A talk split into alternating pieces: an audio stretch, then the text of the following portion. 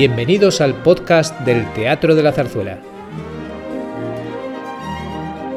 Hoy en Entre Bambalinas, el director del teatro, Daniel Bianco, conversa con el actor, director teatral y cinematográfico y director de diversos equipamientos culturales y festivales, Mario Gas.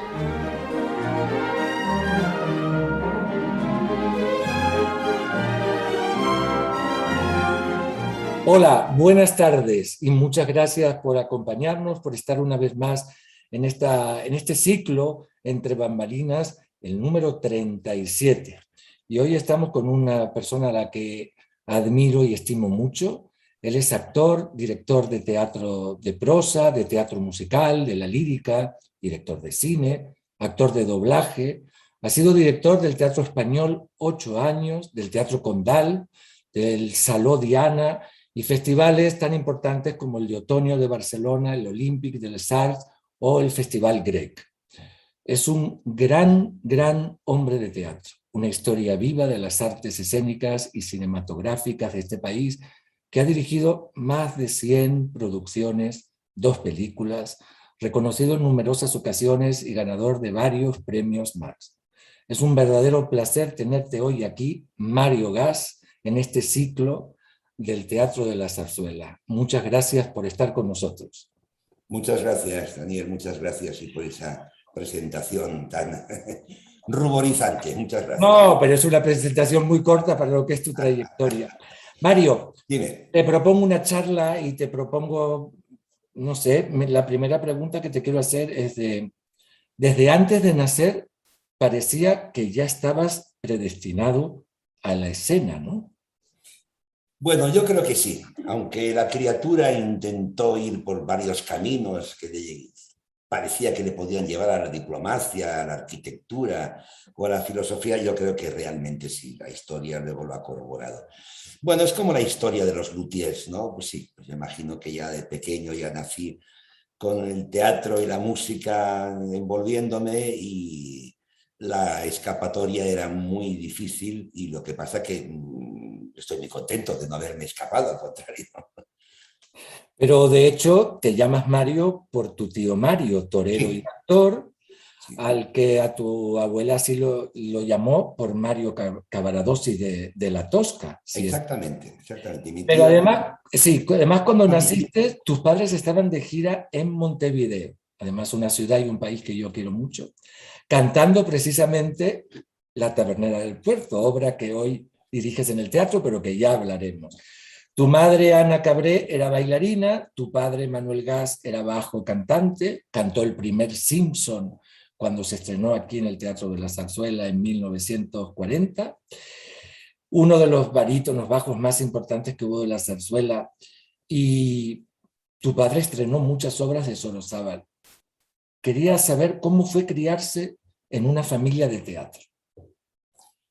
Pues la verdad es que fue, fue muy agradable, fue, fue estupendo. Es decir, yo, aparte, mis padres tenían una filosofía, es que tanto mi hermano como yo, antes de que fuéramos escolarizados, de alguna manera, viajábamos con ellos, íbamos en las giras. Entonces yo mis primeros recuerdos de zarzuelas y de escenarios, que no sé muy bien si son recuerdos reales o, porque, o son recuerdos que me han contado o que los he visto en fotografías y yo los he alimentado, pero son recuerdos muy tempranos y muy placenteros y verme rodeado, pues eso, de los cantantes, de los actores, de la gente del coro, de los equipos técnicos, de los tramoyas, de los técnicos de los teatros, de los traspuntes. Yo lo pasaba a pipa, me gustaba muchísimo. Y claro, por otro lado estaba también mi tío, que eh, Mario Cabré, que era eso, decían siempre del polifacético Mario Cabré, porque era pues, bueno, actor, eh, actor, poeta y torero. Entonces también iba a ver cosas de, de- de su compañía cuando era pequeño y la verdad es que tuve una, una, una infancia fantástica con eso y que la- además la compaginé después con los estudios muy bien eh, y bueno, y me gustaba mucho, la verdad es que me gustaba mucho.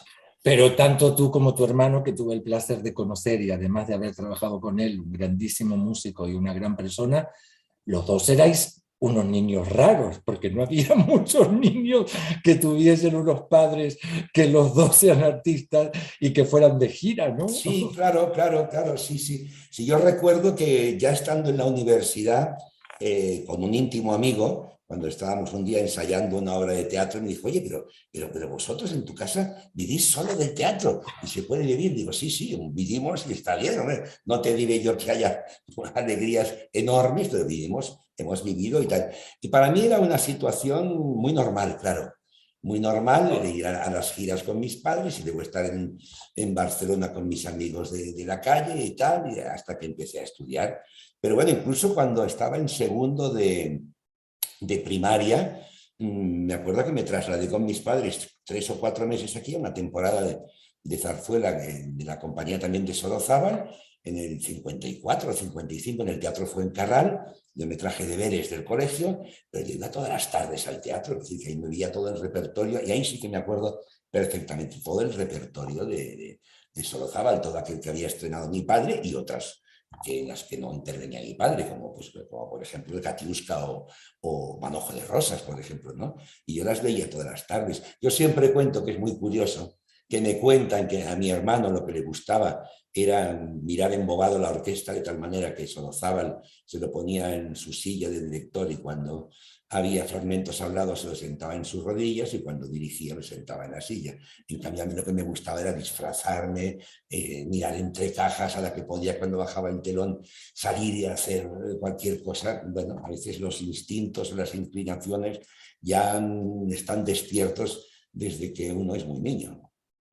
Quisiste estudiar arquitectura y empezaste derecho en Barcelona, ¿no? Sí, yo era, un adolescente que lo que quería era ser diplomático. En esa época, desde Barcelona, tenías que pasar primero por la carrera de Derecho y luego ya pasar a la Escuela Diplomática en Madrid.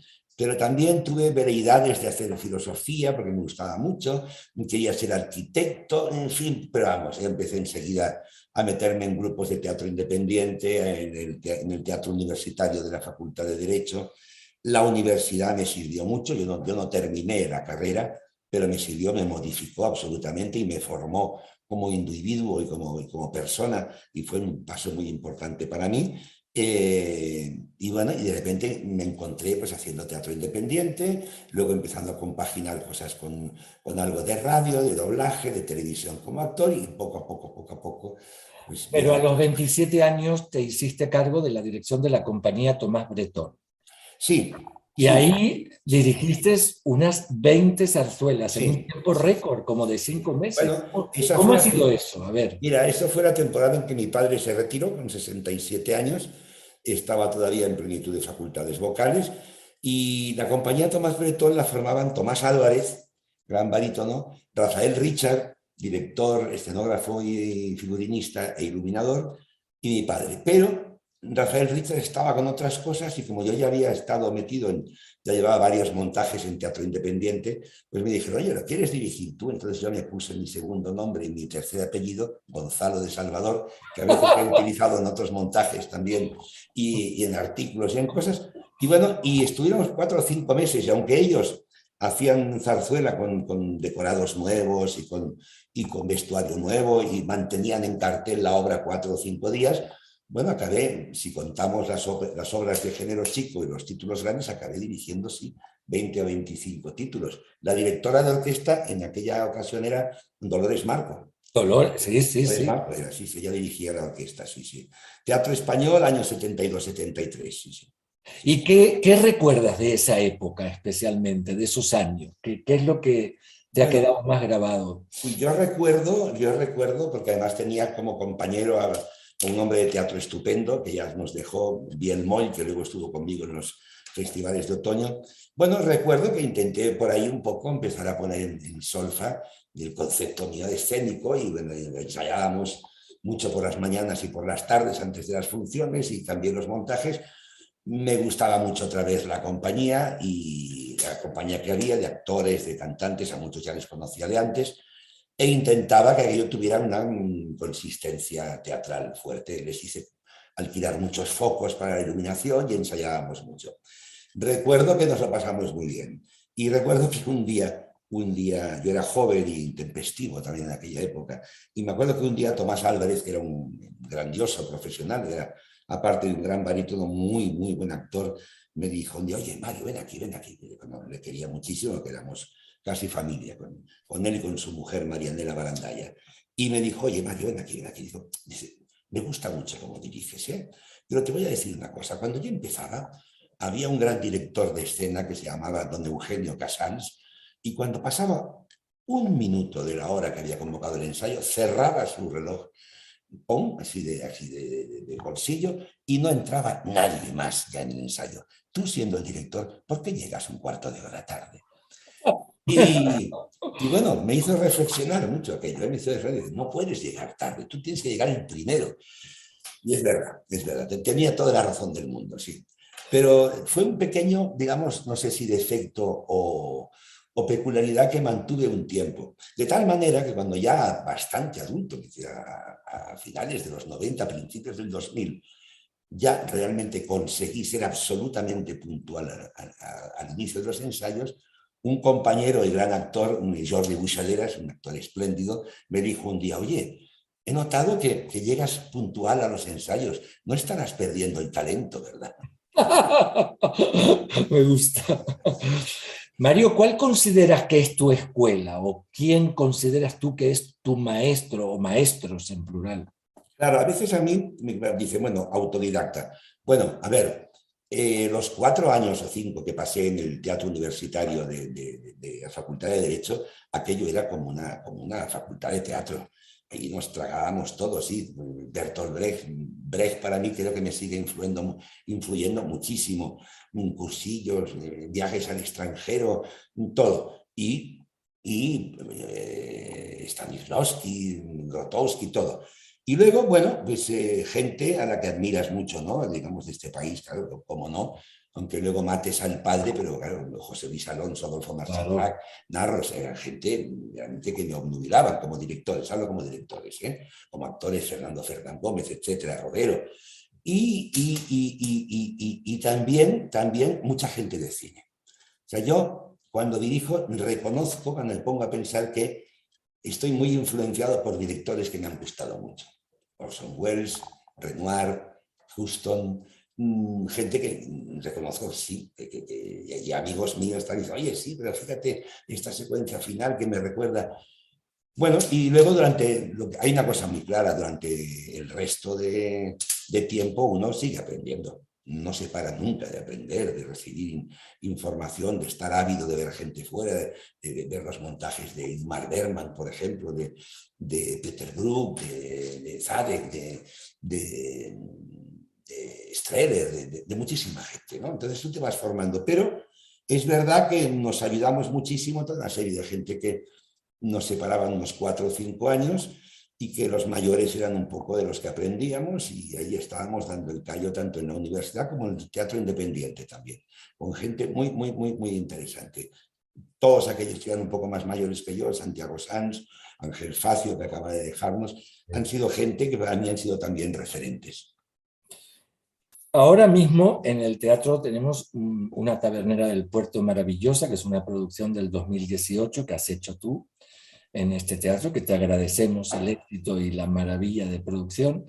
Ah, hemos inaugurado esta temporada con Los Gavilanes, otro gran éxito que, que has hecho, pero sé que cuando era joven, yo casi creo que 25, 27 años, también habías dirigido tanto la tabernera como los gavilanes. Me gustaría saber eh, qué queda, si queda algo de esas primeras versiones que hiciste allá a lo lejos de los gavilanes y de la tabernera, con relación a la que has hecho ahora. Sí, yo creo que algo siempre queda, que es el concepto y el pensar. Sí, esas dos puestas en escena figuraban en esa temporada que te hablaba antes sí. del Teatro Español de Barcelona. Entonces, yo recuerdo que ya en, en Los Gavilanes, que ahí había un decorado que había hecho Rafael Richard, que era estupendo realmente, eh, pero ya recuerdo que recorté un poco el texto y le quité un poco de comicidad para dar más, más consistencia al argumento. Y después, en Tabernera, sí, el aire de leyenda, de, lugar eh, un poco entre nieblas, de ese, de ese, pequeño pueblo pesquero maledicente, pero que admira al, al bueno, al, al, outsider un poco, al fuera de la ley, pero que luego es capaz de entregarlo a la ley y ese aire también de balada marinera ya estaba. Y hubo una cosa, yo hasta ese momento que yo recordara, la escena de la, de la, de la galerna se representaba de una manera o de otra con una barca apaisada, mm, con un telón de, mar y con dos fermas que hacían así. Y yo me acuerdo que en los talleres de Bea Mora, que eran constructores y, realizadores de decorados, me inventé una media barca mm, proa montada en una especie de patinete, de patín, que cabeceaba para arriba y para abajo. Y entonces con estas telas que también utilizamos ahora, Mm, y en cámara negra, todo oscuro y con las luces intermitentes y tal, ya intenté que esa, que esa escena fuera más penetrante que no lo, lo, que siempre se hacía. Pero he aprendido mucho, he reflexionado mucho durante todo ese tiempo y yo creo que ni tenía los medios como para haber desarrollado las puestas en escena que realmente hemos hecho ahora, que las que yo estoy muy satisfecho y que gracias a este teatro he podido hacer. Pero algo había, algo había de intención. apuntabas maneras ya, apuntabas a llegar a esta escena maravillosa que habéis hecho del, del, barco, ¿no? Y recuerdo que me gustaba mucho cuando en algunos de los, de los repertorios que igual no estaban los decorados de Rafael Richard, me gustaba perderme en los talleres de escenografía de estos hombres y recuperar mm, fondos y decorados pues, de Vilumara, de, toda esta, de Alarma, de toda esta gente. Y bueno, me recuerdo que sobre todo en el género chico, en la Gran Vía y tal, pues bueno, pues, eh, ahí improvisaba con esas cosas. Los telones calados, que eran fantásticos, ¿no? Que podías proyectar luz por detrás, era estupendo. Me divertí mucho en esa, en esa época. Mario, tanto tú como tu familia habéis estado muy vinculados al maestro Solozábal. Sí. Eh, contabas antes la anécdota de tu hermano, tú también lo has conocido. Sí, sí. Yo cuando empecé a, venir a Madrid a hacer eh, eh, televisión, llegué, vine muy joven en el, en el programa Teatro de Siempre, entonces yo siempre venía con el encargo de, de mi padre de pasar por la calle Luchana y visitar al maestro. Entonces, esto te hablo del año 67, 68, 69 y 70. ¿Y cómo era? ¿Cómo era el maestro? Bueno, conmigo era un hombre... Con la imagen que tú recuerdas ahora. Muy simpático, era un hombre mayor ya, con su boina incluso en, eh, dentro de casa, me escuchaba atentamente. Y yo creo que, como yo ya, ya, ya, ya estaba metido en teatro independiente y en ciertas posturas más o menos de izquierdas, yo creo que me miraban con mucha simpatía. Y siempre fueron muy generosos. Y recuerdo que en el año 77, 78, cuando estuve en el Salón Diana, que era un teatro autogestionario en el Raval de Barcelona, tuve la idea de hacer en ese teatro un poco así desolado y eso en el centro y con mesas de bar y tal, un, montaje de Adiós a la Bohemia a dos pianos y, eh, organillo. Y les llamé y les dije, mire, tengo esta idea, tal. Bueno, mm, el hijo, Pablo Zabalijo, me dijo, llámame en un par de días que habré hablado con mi padre. Le llamé y dijo, puedes hacer lo que quieras. Nos parece estupendo que lo hagas, haz lo que quieras. Luego no pude montarlo, pero siempre se, mostraron muy, muy, muy, muy, muy encantadores, tanto el padre como el hijo. Y Pablito, que así le llamaban cuando era pequeño, me escribió una carta muy, muy, muy, muy emotiva cuando hicimos el Desde el Español, revisamos algunos de los títulos de Solozábal, diciendo que estaba muy emocionado, que le, gustaba mucho que lo hubiéramos hecho, que había intentado varias veces entrar en el teatro, pero que la emoción se lo impedía. Y ahora mantengo una relación muy cordial con los nietos. Y a mí me pareció que, el maestro Solozábal era un hombre que seguro que cuando se le disparaba el carácter debía ser tremendo, pero que era un hombre bonachón, irónico, simpático. Yo tengo, eh, tengo de él ese recuerdo y también recuerdo perfectamente esa temporada del Teatro Fuencarral. Le recuerdo a él y a, su mujer, a Enriqueta Serrano, la tía de Julieta Serrano. También. De Julieta, sí, sí. Y hablando ahora de, los gavilanes. Eh, que recientemente hemos inaugurado la temporada eh, con un éxito increíble. Alguna vez has comentado tú mismo que esta obra era una apuesta segura en las compañías de zarzuela que cuando necesitaban remontar un poco en la temporada, mm, volvían a colocar eh, los gavilanes. Yo primero te quiero preguntar, que eso es verdad y históricamente ha sido así, ¿dónde radica el éxito de la obra Los Gavilanes? Bueno, yo creo en en una en un sentido de la, melodía mm, exquisito. Es una obra que, la música se pega, pero de una manera brutal. Yo de pequeño tenía muchos amigos y gentes que, bueno, lo de mi aldea, cuando el alba se recrea, eso lo cantaba todo el mundo. Y también la, canción de la Flor Roja. O sea, un sentido de la melodía mm, enorme que hacía que el público le agradara muchísimo todo aquello que se canta y cómo se canta en la obra. Y luego, creo que un, argumento mm, posiblemente un poco esquemático, pero que en definitiva nos cuenta lo que nos cuenta. Y bueno, siempre fue así, fue, realmente fue así, pues esos misterios del teatro. Pero es verdad, es verdad que tanto mi aldea, la salida de, Juan, como la Flor Roja, como el May porque llorar, es que se o, o el Amigos siempre amigos, se repetía hasta la saciedad, quiero decir, o sea, y bueno, y la gente aparte se reían mucho con el, con el alcalde y con el jefe de gendarmes. Y era una obra muy, muy, muy, muy popular y muy comercial. ¿Y el resultado que, que has eh, obtenido aquí en el teatro eh, era el que tú esperabas o superó tus expectativas? Mm, superó, superó. Superó, ¿no? Yo siempre se trabaja para intentar hacerlo lo mejor posible y dar tu visión y que esta visión conecte con el público y que esto tenga una respuesta muy favorable, pero la verdad, si he de ser sincero, me sorprendió muy gratamente bueno, el abocamiento general que tuvo la respuesta por parte del público. Hay que decir claramente que las 14 funciones hemos colgado el cartel de no hay localidades. Eso no ocurre todos los días y más en la situación en la que estamos viviendo. Pues ahora te quiero hacer una pregunta que yo sé que nos sigue mucha gente joven, mucha gente que estudia teatro o que quiere dedicarse a tu oficio, y es cómo preparas una obra. Trabajas igual para el teatro de prosa que para un teatro musical, pero cómo a ti te encargan una obra, cómo comienzas a trabajar en ella. Bueno, si yo parto siempre de la base de que todo es teatro. Todo es teatro. Es verdad que cada parte tiene sus peculiaridades, eh, su parte sustantiva, y es evidente que en el teatro con música, la música es la parte sustantiva de, transmisión de conceptos, de emociones y de todo.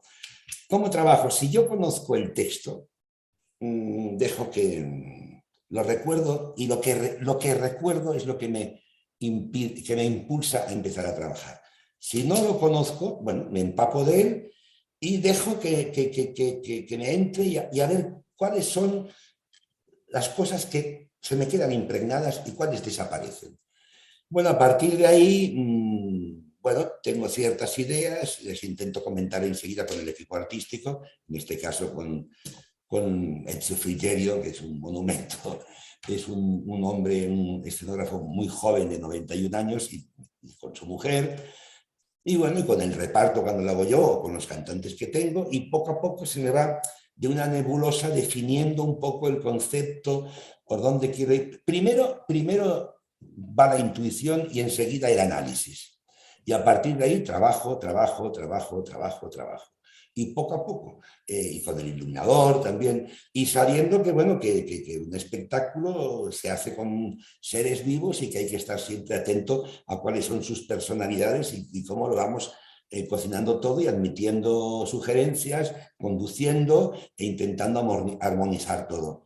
Mm, va por ahí. Si no conozco la música, pues intento conocerla, la escucho, mm, tengo el conocimiento suficiente de música para seguir la partitura, hice cursos de solfeo y un poco de piano, aunque en una casa con un músico excelente y con un cantante excelente yo tenía que dedicarme a otra cosa.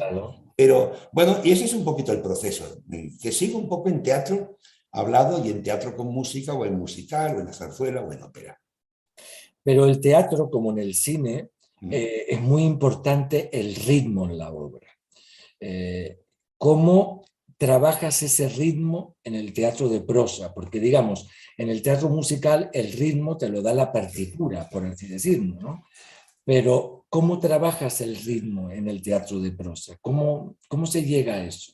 Aparte de que yo creo, porque te he visto dirigir, eres un hombre sumamente intuitivo, por eso te presenté como un animal de teatro, porque lo eres, que quizás hay muchas cosas que no se pueden intelectualizar, son, tú eres, tú eres de teatro, ¿no? Por eso yo antes decía la intuición y enseguida precedida del análisis. A ver, mm, el, teatro es ritmo, el teatro hablado es una partitura también. Hablar es una partitura, la prosodia es una partitura. Eh, a veces, en plan un poco mutado, les decía a algunos actores, a ver, mm, las palabras y, y, los textos, por ejemplo, entre dos palabras es sencillamente una alteración del silencio, porque lo que es importante y lo que marca el, tiempo es lo que hay entre silencio y silencio. Si cada, cada, cada obra tiene su música interior, y cuando traduces una obra, ya sea en verso o una obra en, prosa traducida de otro idioma, o es una, obra española, todo tiene su tempo, su ritmo, la atmósfera, y hay que intentar ir a la, caza de ese ritmo. Mm, ¿Cómo, ¿Cómo se hace? parte con intuición y, plan, y parte con análisis del texto, de la situación, de los conflictos, cuando conviene un tempo fuerte, un tempo lento, moderato, cantabile, y bueno, sí, y hay obras en las que aparentemente eso no, no se nota, pero hay obras que sí. Por ejemplo, yo recuerdo en el año 92 que apliqué mucho eso al, tiempo y los Conway, porque son tres actos muy diferentes, entonces el tempo... Un espectáculo que yo tengo grabado. El silencio, todo eso... Extraordinario ese espectáculo que existe del Conforma, curiosamente, también con Ezio Frigerio, Franco sí, Y bueno, ahí te puedes equivocar o no, pero yo creo profundamente en que el teatro es una partitura, una partitura intelectual y emocional que hay que transcribir. Y luego, eh, porque es como un tapiz, tú vas cosiendo por detrás y ahí se ven todos los tejes manejes, pero de la otra parte se lo presentas al público como si fuera mm, así muy pulido y muy limpio, pero todo es una suma compleja de códigos y de signos y de tempos y de ritmos y de presencias y de ausencias para confeccionar ese aparente discurso tranquilo. Pero para ti la palabra es importantísimo. Yo te he visto dirigir eh, ópera y también zarzuela y en el caso de la zarzuela, tus ensayos de, mesa, de texto, o sea, lo que tú pides y lo que buscas y lo que logras es que no esté disociada la música con, la palabra ¿no? del cantante. eso, es, importantísimo. Eso es el desideratum. A veces no sale bien, pero es el desideratum. Yo siempre digo un poquito en broma, pero ya sabes que hay esa frase famosa de que una imagen vale por mil palabras. Y a veces digo, pues mirad, una palabra a veces vale por mil imágenes, porque la imagen es lo que es, pero la palabra en el cerebro y en el corazón, o sea, en, la inteligencia y en la sensibilidad del espectador, una palabra o un conjunto de palabras puede abrir un sinfín de imágenes. Dejemos que el espectador complete cosas. Entonces, sí, a mí yo creo mucho en la palabra. Mm, soy un consumidor y me gusta el teatro no verbal en cualquier manifestación, pero creo que el gran teatro se fundamenta en la palabra y en el silencio, o sea, en los espacios interestelares de las palabras. La palabra es importante. Y en los teatros, que, en los espectáculos que tienen las obras, que tienen música, ya sean Brecht, Dürrenmatt o sean comedias musicales o musicales americanos o opereta o zarzuela o ópera, pero la palabra, sobre todo, bueno, en ópera toda es cantada, pero también, también entra eso. Pero en la zarzuela sí, hay que intentar explicar la historia mm, convincentemente, que la palabra tenga tanta importancia como la música y que cada mm, parte se le dé la importancia que tiene el tono, la, la situación del conflicto, de la, de la interpretación, que los cantantes bajen la voz a la naturalidad, que se miren entre ellos y que se crea exactamente en lo que están interpretando, en el conflicto que interpretan y en darle un sentido y un cuerpo rítmico y emocional a la palabra. Mm, lo busco siempre, que lo consiga o no lo consiga es otra cosa, pero lo busco siempre. Lo consigues, lo consigues. Mario, entre todas tus facetas, eres también actor de doblaje. Sí. Y en este trabajo debes expresar con muchos matices eh, con la voz. Y es muy parecido a lo que sucede con el canto lírico. ¿no? ¿Usas alguna herramienta que hayas adquirido en tu experiencia eh, de doblador, de, actor de doblaje, para dirigir a los cantantes? Bueno, es muy buena pregunta. El doblaje es una, digamos, es una profesión que aparentemente tiene muchos detractores, pero que luego tiene muchísimos seguidores bueno, digamos que está basado en, una pequeña, en un pequeño fraude que es poner voz a alguien que tiene otra voz. Eh, es cierto que, si sigues los subtítulos, pues es perfecto, pero también es verdad que pierdes una posibilidad de ver la imagen entera. Entonces, bueno, el problema siempre es la calidad o no. Yo tengo que decir que empecé en el doblaje muy joven, eh, que tuve maestros de los grandes, pues, Arsenio Corsellas, José Luis San Salvador, Felipe Peña, y que en Madrid trabajé también después y junto a, grandes dobladores, y que realmente a mí eh, el oficio de actor de doblaje, también dirigí doblaje, pero el oficio de actor, si tienes la suerte de doblar a grandes actores, es una posibilidad de adquirir eh, bueno, emotividad, precisión, cambio de ritmo, mm, altura musical, eh, sincronización, por supuesto, pero mira, yo tenía uno de los grandes dobladores, decía, cuando tengas el texto aprendido eh, en, pantalla, olvídate ya de los labios y mira a los ojos del intérprete, porque claro, tú tienes que seguir a ese, a ese intérprete. Entonces, también la respiración, los cambios de tempo, de ritmo, de tal, es un oficio al cual yo quiero mucho y que he conocido a, gran, a, enormes y que me parece un, ejercicio interesante, interesantísimo para un actor.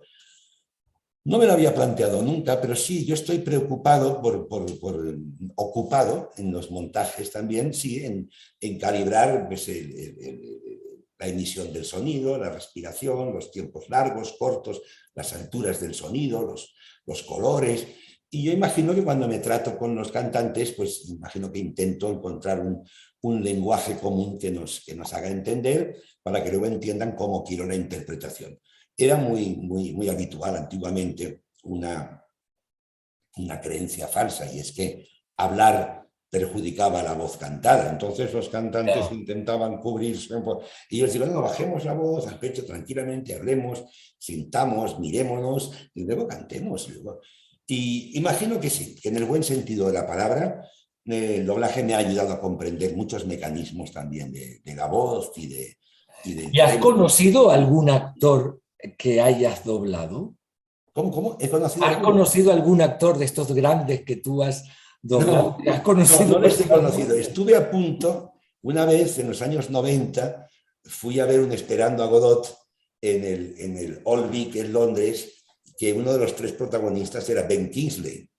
Y estuve a punto de esperarle, pero no. Pero hablé con una señorita allá y le pedí que le entregara nota, una nota. Y después de felicitarle, porque era un montaje estupendo y ellos estaban estupendos, y Ben Kingsley, por supuesto, estaba fantástico, y le dije, em, soy su voz en las películas en España, he estado viéndole, mm, felicidades, gracias por su interpretación, nada más. Pero ni, ni Ben Kingsley, John Malkovich, que a veces le doblo junto con otro compañero, eh, me lo presentaron, pero tampoco le dije que era su doblador, Geoffrey Rush tampoco, bueno, no, no. bueno. Eh, Mario, este es un oficio, el del teatro, que es un trabajo en equipo. Tú eres especialmente abanderado en eso, siempre. Tus equipos son como familias, ¿no? así, así es encarado el teatro siempre. Me gustaría saber qué buscas en un buen equipo de trabajo y cómo eliges eh, has trabajado con muchos equipos, distintos escenógrafos, figurinistas, iluminadores. ¿Cómo los eliges y qué buscas en, un equipo para hacer un espectáculo? buena pregunta también. Yo imagino que un poco por la experiencia que he tenido mm, desde mi infancia con los equipos, he visto que gente era humanamente buena o no, los que eran buenos artísticamente, Luego la lectura de algunos libros que me marcaron mucho, como los libros de Jean-Louis Barrol, cuando habla sobre la profesión y sobre las giras, y luego un poco pues, la decantación propia de mi manera de hacer, yo busco desde luego en, los equipos mm, solvencia artística, cuanto más solvencia mejor, eh, estén en el punto de su carrera en el que estén. Hay gente que puede tener mucha solvencia, pero están empezando y aún no han desarrollado sus capacidades. Pero solvencia que crean que el teatro es una labor de equipo, que crean que trabajar en el escenario unos con otros es lo buenísimo para que luego cada uno defienda su personaje de la manera más brillante posible, pero siempre con el otro, y que los, eh, el resto del equipo sepa trabajar también con todos, quiere decir que estemos siempre sin acabar el producto, eh, dándonos todos un poco mm, unos a otros. El director es el, es el tercer ojo, es el que observa, el que matiza, el que mira, el que tiene una idea, pero el final, aunque sabes por dónde quieres ir, siempre está ahí en el aire. Entonces, me gusta muchísimo eso, actores, actrices, escenógrafos, iluminadores, que crean en el equipo, que crean que, que no hay un director o una, una panda de señores que saben más que los otros y son inamovibles y están en el, Olimpo, sino que no, sino que hay un trabajo de comunicación, de tejido, que es importante en el que todos estemos mm, involucrados. Eso da muchos, muchos, muchos, muchas satisfacciones. Es tratar a la gente como adultos y es entender al público como adultos, porque todo eso hay que hacerlo para viajar como un obús hacia el público. Y la verdad es que me ha dado muchas satisfacciones. Y cuando tienes un buen equipo y que además humanamente responde, sí, cuando estás trabajando en un espectáculo, tanto en los ensayos como en, las funciones, es como una familia. Y es una familia muy bien avenida y que a lo mejor luego estás tiempo sin verte, pero cuando vuelves a verte con las gentes, te produce una gran satisfacción de volvértelos a encontrar o seguir trabajando con ellos y con ellas, claro. Sí, me parece fundamental, es la persecución del equipo, sí, sí. Pues ahora vamos a cambiar un poco de tercio y ya hemos hablado antes de Zarzuela, pero hay un tema que me, que, del cual yo pienso mucho y trato de hablar con toda la gente, y es, ¿qué opinas sobre la actualización de algunos libretos en la zarzuela? Mira, yo soy de la opinión que en arte, y por supuesto en arte escénico, todo es posible. Todo es posible y las cosas cuando salen bien, por muchos cambios estructurales que haya, que hagas, es que se ha hecho con talento. A ver, ¿quién define el talento y a quién le gusta? Eh? Esto ya sería eh, labor de otra discusión. Lo que sí ocurre es que a veces me parece a mí que en algunos casos a los directores de, de escena en Europa, sobre todo de ópera, eh, se nos trata un poco como a saltimbanqui. Si no cambias todo de manera estructural muy fuerte, parece como si ya no existiera la posibilidad de que ese arte fuera contemporáneo.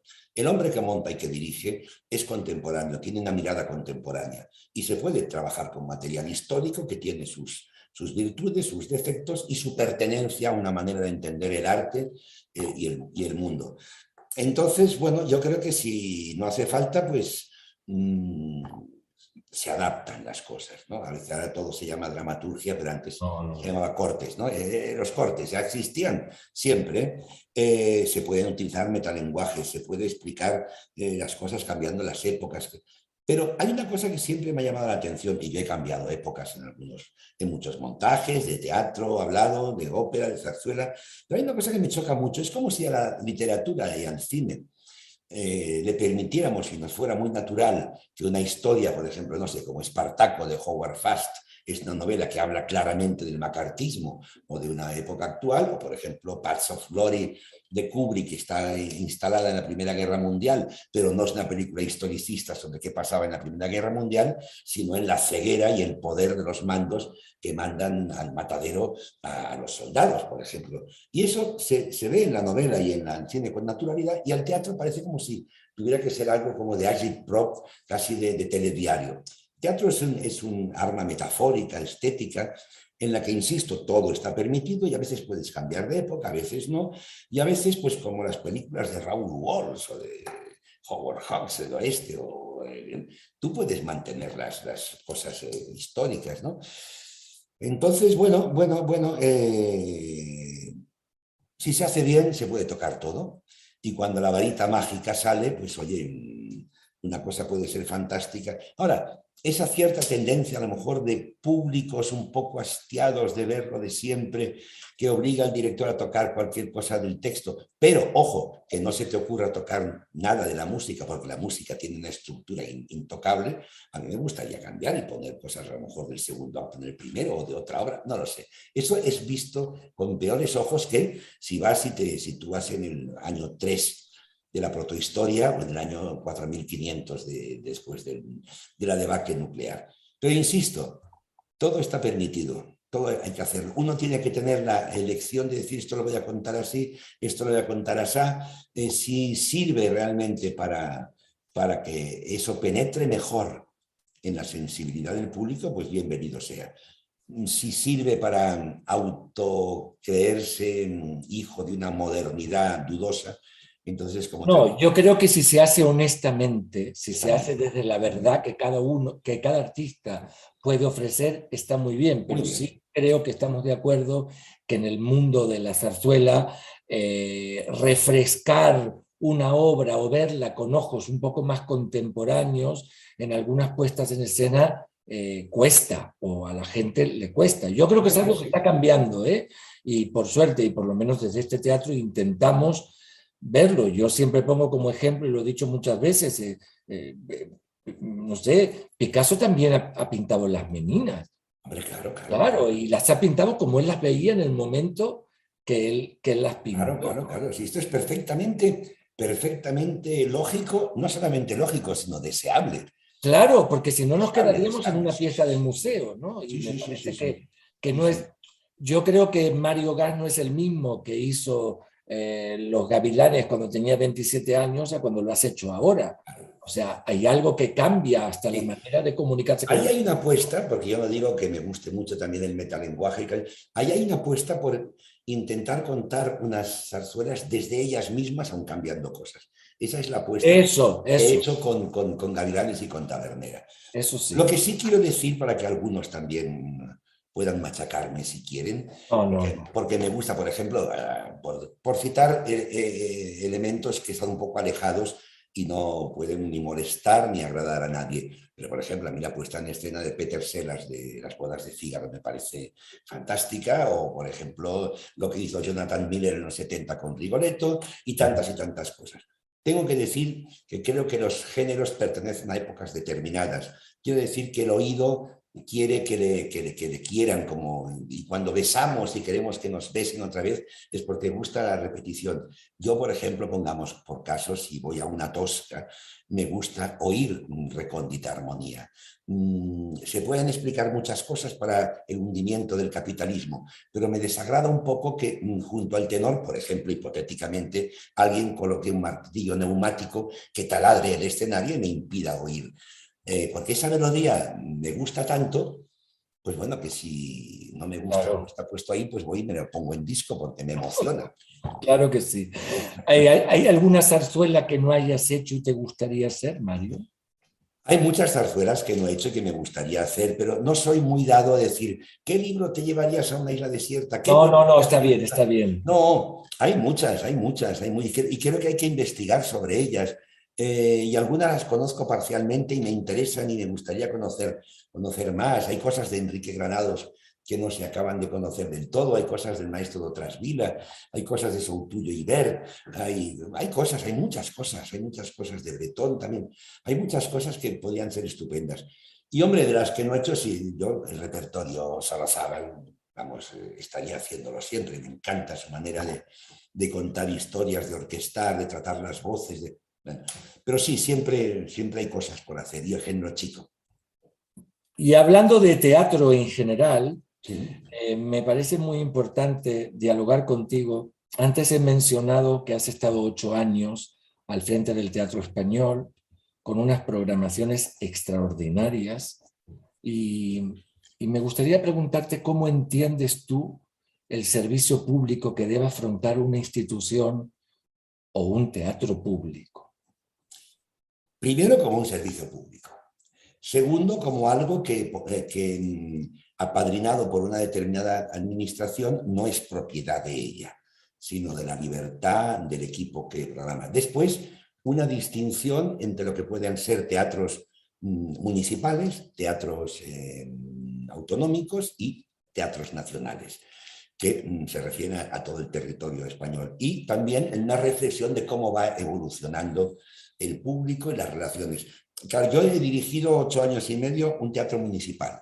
Para mí mi preocupación era servir a la ciudad, pero abrirla de verdad, abrir el teatro de verdad a la ciudad, hacer música, danza, teatro, humorismo, producciones propias, eh, coproducir con entidades eh, oficiales, invitar a compañías y producciones de prestigio de, mm, privadas, siempre con un sentido de penetrar en el público, darle una amplia, un amplio abanico de placer y con unas constantes, recuperación de, lenguaje, recuperación de autores, mm, dar trabajo a la mayoría de gente de la profesión, pelear por la profesión, subir salarios, mantener el tiempo adecuado las obras en cartel y, al mismo tiempo mm, hacer todo aquel teatro que de alguna manera el teatro privado no se puede permitir hacer. Obras son poco olvidadas o con muchísimo reparto o de una gran dificultad aparentemente ante el público. Y bueno, mm, abrir el máximo dentro de una, dentro de, una, concepción coherente, eh, abrir, abrir eh, el juego a, a la gente joven, a la gente establecida y a la gente que ya lleva mucho tiempo. Y al mismo tiempo, que eso lo demostramos en el español, abrir más salas, como la sala pequeña del español, que era muy necesaria, y por indicación de Alicia Moreno, mm, meternos de lleno en ese invento fantástico que es el matadero. Entonces, por ahí tienes un espectro amplio desde el que poder mm, atacar mm, diversas, diversas opciones, estéticas también, contando con la mayoría de gente, siempre cuando haces una gestión habrá gente que se quede muy descontenta porque no das al abasto. Y sobre todo nunca creer que es un jardín propio o semipropio ni un teatro privado, sino que está al servicio de una ciudad, no tan solo para favorecer sus bajos instintos, que a veces podría ser, sino para intentar tener ese pugilato sano y bueno de ir elevando el nivel del producto que ofreces y el rigor mm, de la aceptación por parte del público y al mismo tiempo la sensación de placer, de placer. Yo recuerdo una cosa paradigmática al principio de empezar en español, que era cómo se quedaba el público, que en tres cuartos de hora agotó las localidades con faemino y cansado en el español, y con el respeto, la unción y el agrado con el que miraban el teatro y les gustaba, o el público de Rosendo, que también lo llevamos allá. Y e, e, ese, ese lugar que pertenece a toda la ciudad, pues eh, abrirlo en, el máximo de expectativas artísticas. Si es de la comunidad, lo aplicas a la comunidad. Y si es estatal, lo aplicas al Estado. Un teatro nacional es un teatro de todo el Estado y debería, debería viajar mucho, etc. Bueno, siempre un servicio público, nunca en competencia con el privado, sino encontrando cada uno el lugar adecuado por el que transitar, probando, investigando, trabajando y creando una fiebre una fiebre de, continuo hervor de haciendo cosas. ¿no? Nada me gustaba más a mí en el español que ver que por las mañanas había una compañía ensayando arriba, o trabajo, otra en el ambigú, y luego crear un lugar de encuentro. El bar de los teatros no es un bar de consumición, es un lugar de encuentro, donde se van uniendo las gentes que no están trabajando y donde se crea ahí un cultivo fantástico que yo a veces echo de menos y que, bueno, yo lo, pienso que es fundamental en los, en los, espacios públicos. El encuentro, el hablar, el dialogar, el reflexionar, reflexionar. Y reflexionar. bueno, y reflexionar siempre porque todo está en continua evolución y a lo mejor la fórmula que nos sirvió hace 10 años no sirve ahora y siempre hay que estar intentando ahí y sobre todo dudando dudando de uno mismo siempre mucho. A mí me gustaría confesarte aquí que cuando yo asumí este cargo, eh, hace seis años, eh, siempre desde el principio, tú has sido uno de mis referentes por los ocho años que has tenido en el español. Porque he tenido esa sensación como que, como que tu gestión, sobre todo, era como el teatro era de todas y de todos ¿sabes? Tú al final vas a conseguir que me ruborice. No, no, pero yo lo, digo, lo digo de verdad. Y sabes que uno, a, medida que, tiene muchos años trabajando, eh, va como, como absorbiendo de mucha gente, ¿no? Y vas aprendiendo de mucha gente. Yo recuerdo que cuando llegué aquí, eso, eh, tu, tu, tu gestión para mí también ha sido un referente, ¿no? De decir, mira, yo tengo que ir por aquí, me parece que... Mm, para mí no puede llenarme más de satisfacción que gente a los que yo considero y admiro mm, hablen así y que todos tengamos un concepto similar a lo que debe de ser una, una, actividad en teatro público, mm, que es, que es, un aspecto vital también, muy pensado y tal, pero de conexión absoluta con, con, con tu ciudad, con tu autonomía o con tu estado de alguna manera. Sí, mm, bueno, qué bien. Yo realmente eh, fueron unos años muy complejos, muy completos, llenos de luces y de sombras, como siempre, tanto colectivas como privadas, pero apasionante, apasionante a la que, para bien o para mal, yo dediqué todas mis energías y cuando echo la vista atrás, yo estoy orgulloso de haber estado ahí esos dos años y medio. Y cuando yo voy al español, que voy muy a menudo porque sigo manteniendo con todos los técnicos y la gente, bueno, y con los directores también, ¿eh? pero decir, muy, muy, muy, muy cercana, mm, no tengo nunca ninguna sensación de, ah, yo he sido el director de esto, pero sí es algo muy entrañable que quiero muchísimo al edificio y a sus gentes. Qué bien. Antes nombraste, cuando hablabas, hablabas de, de las de las nuevas generaciones, ¿no? Hubo un momento que dijiste, me, gustaría saber cómo ves a las nuevas generaciones de teatro respecto a las anteriores, respecto a las tuyas, digamos. ¿Cómo, cómo los ves? Bueno, son, son, son circunstancias de inicio muy diferentes, quiero decir. Y yo creo que nuestra, la generación a la que yo pertenezco y algunos de mis mayores y tal, tienen mucho que ver en cómo han cambiado los sistemas de formación y de acceso de las nuevas generaciones a los teatros yo creo que hay mucho talento en este país. Creo que hay mucho talento tanto en actores como en actrices, como en directores, como en autores. Y bueno, mm, yo creo que de alguna manera lo tienen por un lado más difícil y por otro lado más fácil. El acceso a ciertos circuitos. En mi época era francamente difícil. Nos inventamos, los, los hermanos mayores se inventaron, nos inventamos el teatro independiente que sucedía el teatro de cámara, que era un teatro ideológicamente opuesto al régimen, y un teatro que buscaba también nuevos lenguajes y nuevas formas de producción. Pero yo creo que, bueno, hemos de huir de, lo acomodaticio, de los ismos, y yo tengo mucha confianza en las federaciones y hay que ponérselo fácil, hay que darle oportunidades, sin que eso signifique que aparezcan esas eh, informaciones espurias de hablar de generaciones tapón y eh, a todos nos ha costado muchísimo integrarnos en un circuito. Y cuando empezamos la gente de mi época, bueno, tuvimos que pelear muy duro eh, para dejar oír nuestra voz. Esto va a ser siempre así. Entonces yo les diría a los jóvenes que no se confíen, que la, la aventura y la contundencia es propia de la juventud, pero hemos de tener un ojo abierto para pensar que hay más vida y hay más mundo fuera de nosotros y hay que saber aprender también desde el principio y en esa dialéctica vital de yo me como el mundo y yo aprendo de los, de los que me interesan, ir avanzando, ir creando en un mundo teatral cada vez más homogéneo y más atractivo.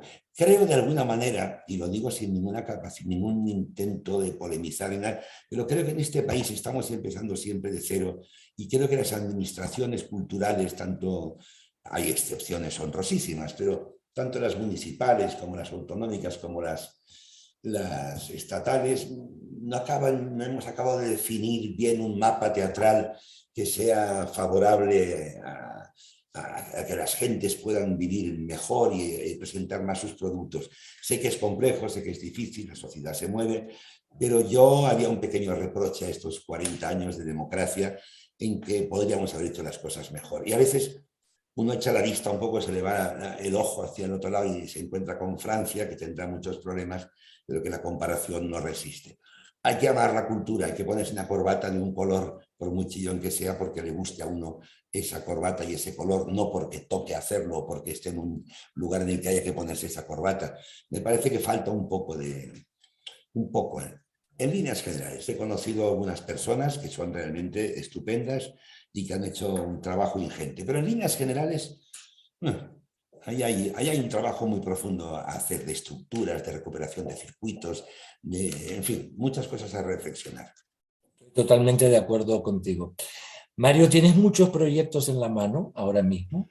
Bueno, hay proyectos, sí, hay proyectos, hay proyectos. Y como a mí este oficio me gusta mucho y es mi manera de respirar y de conectarme con, con mi época y con la sociedad que me ha tocado vivir, y es cuando me siento bien y ágil, pues bueno, mm, vamos a, a ir aceptando aquellos proyectos que a uno le gustan y que, y que, bueno, ¿Y de, dónde, ¿Y de dónde te surge ese, ese impulso o ese deseo de seguir levantando espectáculos con lo difícil que es cada día más levantar un espectáculo? Bueno, es, es, eh, me gusta, es mi oficio, es mi manera de vivir, es mi manera de respirar es mi manera de responder ante la sociedad, creo que es de la manera que puedo ser útil, es mi juego, uno de mis juegos favoritos. Y no voy a decir la, la, pedantería de decir soy feliz cuando dirijo o actúo tal, pero algo que se te parece, hasta en los peores momentos. Es decir, me gusta y me gusta cómo huelen los teatros y me gustan las gentes que, que actúan, que cantan, que escriben y estoy ahí, estoy ahí bien. Y, creo honestamente que aún tengo los oídos abiertos y la mirada atenta como para seguir contando cosas que puedan interesar a algunos. Ya estamos terminando porque ya llevamos una hora de conversación y eh, antes de pasar a las, a las preguntas que hay en el público, quiero que cierres los ojos y que de verdad me digas con el corazón, si no te hubieses dedicado al teatro, ¿qué te hubiese gustado hacer? Pues mira, mm, como, como decía Fernando Fernán Gómez en, en uno de sus libros, decía, yo tengo una gran capacidad para no hacer nada. Si, hubiera, tenido una renta vitalicia o hubiera tenido una herencia, a mí no me hubiera importado no hacer nada, porque se pueden hacer muchas cosas. Qué bien, me gusta, me lo quedo. Sí, es fantástico. Pero bueno, me gusta mucho, me gusta mucho la, la abogacía. Yo quería ser penalista o la diplomacia. Diplomático eres, muy diplomático eres, eso es verdad. Bueno, no, sí, sí, por diplomático se puede entender, intentar entenderse con la gente, sí, creo que Eres una persona conciliadora. Sí, sí, no, porque yo creo que no vale la pena, solamente has de enfadarte mucho si ya no hay remedio, entonces sí. Pero, pero bueno, mm, oye, yo creo que esto es especular en el, en el vacío. Uno está en lo que está, uno hace lo que hace y uno le gusta lo que hace, eso es fundamental. Y realmente a mí me gusta lo que hago. ¿Y cómo te imaginas o dónde te ves en los próximos años? Es un misterio, espero, deseo, eh, me gustaría seguir haciendo teatro, dirigir, hacer algunas cosas como actor y seguir compaginando pues, el teatro musical de los autores que me gustan, con teatro de prosa, con zarzuela, con ópera y trabajando con mis amigos, con la gente que admiro y con aquella gente que voy conociendo y que me gusta incorporar, ya sean gentes de larga trayectoria como jóvenes salidos o salidas de recién de escuelas. Mm, sí, así. Y escribiendo un poquito. He empezado a escribir un poco. Y con alguien que no lo has nombrado, pero que yo sé que se te cae la baba, que es tu nieto. ¿no? Bueno, mi nieto y mi nieta. Sí, tu nieta, sí, los, dos. Sí, sí, se me cae la baba. que eso te ha cambiado mucho la vida. Bueno, sí, realmente ha sido entrar en una percepción nueva que es fantástica, ¿no? Y sobre todo observar a tus hijos y con sus hijos y tal. Eso con Vicky Peña siempre decimos que estamos ahí en un momento Qué maravilloso. Yo voy a contar, es una intimidad, pero el otro día vi a Vicky Peña y a ti con el móvil haciendo un directo con uno de vuestros nietos y los dos estabais iluminados. Sí, la verdad es que sí, la verdad es que sí. Bueno, y es, y es, un motivo enorme de satisfacción y de responsabilidad, porque siempre estás pensando en ellos y que les vaya todo muy bien, pero sí, es, es un cambio y un cambio fantástico. Qué bien. Fran, Fran es nuestro, la voz de, las preguntas que tenemos de los espectadores. Fran, ¿tenemos alguna? Pues eh, buenas tardes. Eh, tenemos algún comentario en el chat. Por ejemplo, Ana Llena dice muy interesante este ratito dedicado a la gestión cultural. Muy necesario oír a Mario Gas hablar sobre ello. Alberto Ortoneda dice mi más sincera enhorabuena por la puesta en escena de la Tabernera del Puerto, una auténtica maravilla en todos los aspectos, que nunca nos falte nuestro género musical más preciado, viva la zarzuela. Paloma Galán dice, estuve en la tabernera del puerto en Sevilla y una de lo que más me impresionó es la dirección de actores. Y luego yendo ya a las preguntas que nos han llegado a través del formulario, eh, Guillermo de la Resat nos pregunta si resulta difícil dirigir actoralmente a cantantes. Bueno, tiene su dificultad, claro, el cantante es una persona que vehicula toda su capacidad artística en el trabajo de la voz, eh, que domina muy bien y que sabe por dónde ir y que además tiene por ahí un trabajo estupendo a hacer con el director de orquesta. Pero a veces mm, es muy curioso, a veces yo les digo, oye, mm, ellos me dicen, oye, pero ¿qué, qué difícil es actuar como lo hacéis vosotros, y yo digo, qué difícil es cantar como lo hacéis vosotros. Todo aquel que posee algo y desconoce o no, no posee del todo otra cosa, mm, lo encuentra, lo encuentra como una montaña. Mi labor es explicarles, hablarles, mm, compararles y para que entiendan cómo tienen de alguna manera que mm, asumir el personaje, el conflicto, el, culto a la palabra, el tempo, al ritmo, sin ser artificiosos, ni ser retóricos, ni nada. Y realmente es fantástico porque la gente es muy, muy, muy, muy, muy, muy receptiva. Y también tengo algunos trucos, que decir, eh, por ejemplo, en estas dos zarzuelas, pues entre que por aquí estaban pues Esteban Farré, Lander Iglesias, Molina y Vicky Peña, pues aparte de mis ayudantes fantásticos, pues cada uno de ellos se encargan de también seguir trabajando con la gente. Pero me, me gusta mucho la dirección de actores y entonces me parece estupendo que los cantantes realmente salgan y actúen como lo que son, actores que cantan. Pero hay que, hay que bajar al ruedo, hay que bajar al ruedo y trabajar y descubrirles cosas, movimientos, eh, tal, trabajar también con esa guerra que les, les, desentumece la musculatura, eh, saber andar por el escenario, responder, muchas cosas. A veces es el ABC, pero que mm, trabajan rapidísimamente y luego mm, dan resultados estupendos en esta ocasión. Y hay una pregunta de Carlos de Jerez que enlaza con, la pregunta anterior. Tanto los gavilanes como la tabernera han tenido dos elencos en los papeles principales. ¿Cómo trabaja cuando hay dos elencos? ¿Y son diferentes las propuestas que el público se va a encontrar? Bueno, trabajamos de alguna manera entendiendo que los dos elencos son absolutamente mm, responsables, iguales, con características personales cada uno, por supuesto, pero no supeditando un elenco al otro, sino que desde el principio el trabajo de mesa, el trabajo de montaje y el trabajo de ensayos vamos alternando cada día, un acto con uno, una escena con uno, otra escena con otro, y me parece fundamental que los dos repartos lleguen preparados y por igual al estreno y no que un reparto esté escuchando o viendo cómo se trabaja con el otro. Y eso es muy bueno, eso es muy bueno para además específicamente porque sí, porque así salen mejor las cosas, pero también para crear esta unidad de grupo, de compañía, donde todo el mundo se observa, todo el mundo aprende del otro. Y eso es muy importante, aprender unos de otros y verse unos a otros y tener esa confianza colectiva que luego hace que las cosas puedan salir mejor. Muy bien. Eh, Jesús, un alumno de la Universidad Autónoma que tuvo la oportunidad de asistir a uno de los ensayos conjuntos y que le encantó, nos dice si podría explicar cuál es el secreto de la galerna, que cómo se compagina la música con el oleaje.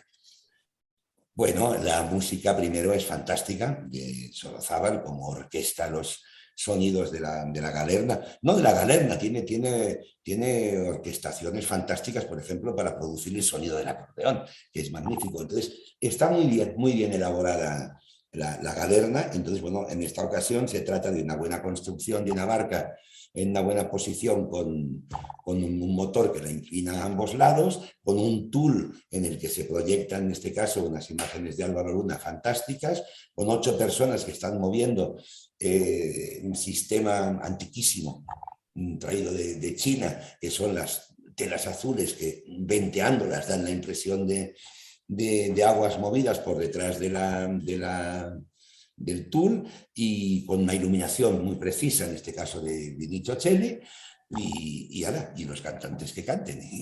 Ahí, se produce esa, esa simbiosis de todo, de la imagen cinematográfica con los elementos, eh, con los trucos escénicos y con una buena iluminación, una buena escenografía y, bueno, y, con ese teatro también de dejar oscuro lo que no tiene que verse, pues como era el teatro de magia de principios del siglo XX también. Luego la última pregunta que nos ha llegado, que bueno, ya se ha comentado un poco durante el encuentro, no sé si quiere precisar un poco más, es María, estudiante de la ESAT de Murcia, dice si nota evolución en la formación de las generaciones más jóvenes, tanto en actores como en cantantes. Sí, claro, claro, claro, nota evolución, porque aparte eh, cada época mm, tiene su propia manera de entender la formación y a mí me parece que, cualquier formación, tanto a nivel cultural como a nivel, a nivel formal, quiere decir, de educación de la voz, de emisión, de respiración, de movimiento, de movimiento de cuerpo y tal, es buenísima. Y me parece muy bien y está muy bien que cada vez haya gente más, más preparada. Lo importante y lo bueno es el equilibrio, es el equilibrio. A veces nos decantamos demasiado por, por enseñar a los estudiantes historia y teorías y se deja un poco de lado la verdadera práctica que será después, que es el respirar, el tono, el hablar, el andar, el moverse. Pero yo creo que sí, lo cual no quiere decir, no quiere decir que antes no, no hubiera esta preparación. Hay libros de, de declamación, y de escuelas de teatro desde el siglo XVIII que todos aportan cosas fantásticas. Y todos han ido buscando, nombrándolo de maneras diferentes y con mayor o peor fortuna, o de una manera más, más primitiva o no, buscando lo mismo, ¿eh? buscando la emotividad, eh, la emoción, la repetición, la memoria eh, afectiva, la elasticidad en el movimiento, la voz, la colocación de la voz, los resonadores. Bueno, mm, digamos que me gustan las escuelas de hoy y creo que la gente está cada vez más preparada y reverencio a, las escuelas de antes, ¿eh? donde igual el esgrima, la esgrima y la equitación sustituyen a materias más mm, técnicas de ahora y donde había gente y yo creo que siempre la gente, cuanto más culta sea, mejor, de donde había actores que con su intuición y con la poca formación que tenían, subían al escenario y te conmovían absolutamente. Pues ¿Alguna una pregunta más, Fran? Era la última pregunta. Bueno, entonces ya para terminar, me, sí me gustaría ah, agradecer a Fran Prendes, coordinador de este, de este proyecto, a Carlos Granados de Dueñas, el documentalista, y a ti, Mario, decirte que muchas gracias por habernos regalado este tiempo, por habernos regalado estos éxitos de, en la temporada del teatro. Trabajar contigo es un verdadero placer y así lo siente toda la gente que hace posible levantar el telón en esta casa. Eres un muy buen capitán de barco. Bueno, yo, yo solo puedo decir que, que, bueno, lo digo porque no para decirlo aquí, sino que he trabajado muy bien en estas tres ocasiones que he colaborado con vosotros, que es también un placer y que, y que lo he pasado muy bien y que espero haber podido de alguna manera servir a ese concepto de normalización de la zarzuela y que penetre otra vez en el público. Nada más. Te aseguro que, que, lo has hecho. Así que gracias, gracias a todos los que nos seguís con esta, con esta entre bambalinas y gracias Mario, de verdad. Un fuerte Gracias a vosotros y gracias a ti.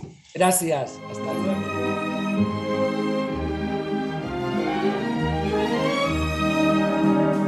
Gracias por escuchar este podcast. Te esperamos en el Teatro de la Zarzuela, único en el mundo.